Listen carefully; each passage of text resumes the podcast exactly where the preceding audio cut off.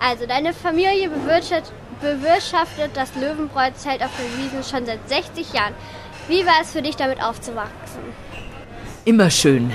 Also das ist ja mein Papa und wir hatten zuerst ein anderes Bierzelt, das hatte meine Oma. Das war das kleine Schützenzelt an der Bavaria. Und da war ich wirklich noch sehr klein. Also, da durfte ich zum Beispiel den Kindergarten einladen.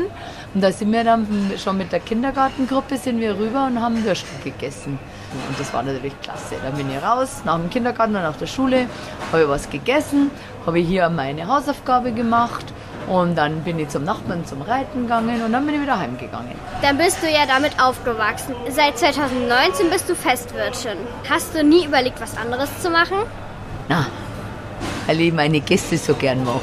Ich bin am Senninger Torplatz in die Schule gegangen und äh, hab dann war natürlich immer nach der Schule ja immer heraus und habe unsere Gäste schon gekannt und als ich dann mit der Schule fertig war, hat mein Papa zu mir gesagt, wenn du jetzt fertig bist, dann machst du die Reservierungen. Und das war damals noch nicht so viel wie jetzt. Das konnte man so nebenbei machen. Das waren über die ganze Wiesen, waren das vielleicht 300 Reservierungen. Das habe ich halt immer so neben der Ausbildung, neben dem Studium, habe ich das immer gemacht.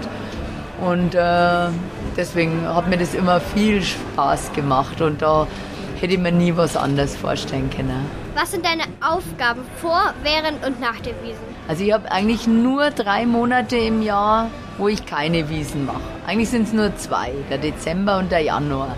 Weil mittlerweile habe ich sehr viele Sitzplätze. Wir haben ein großes Zelt mit 5700 Sitzplätzen und da darf aber nicht alles reserviert werden. Aber sagen wir mal, am Abend haben wir 4000 Gäste, die einen reservierten Sitzplatz haben.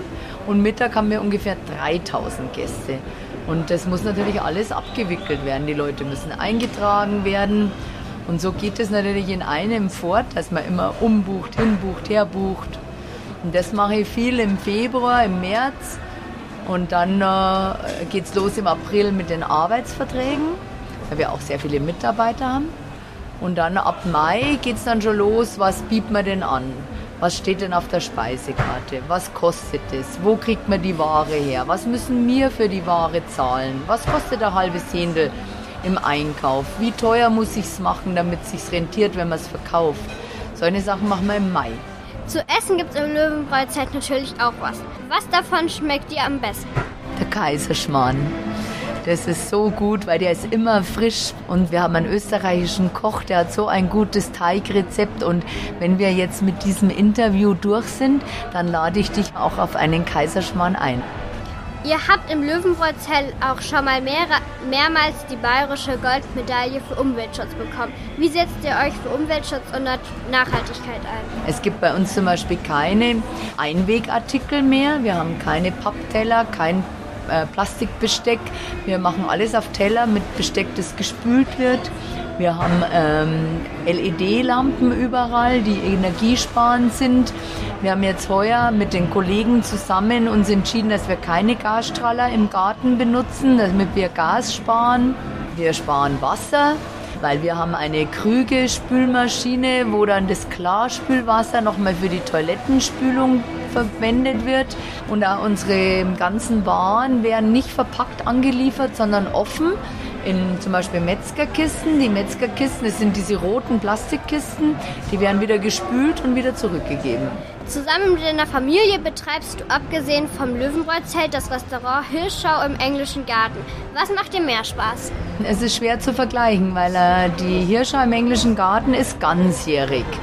Hier ist ein bisschen wie Ausnahmezustand. Man arbeitet so wahnsinnig viel, man schläft so wenig. Ich treffe hier an einem Tag so viele Leute, wie ich im normalen Leben in einer Woche treffe.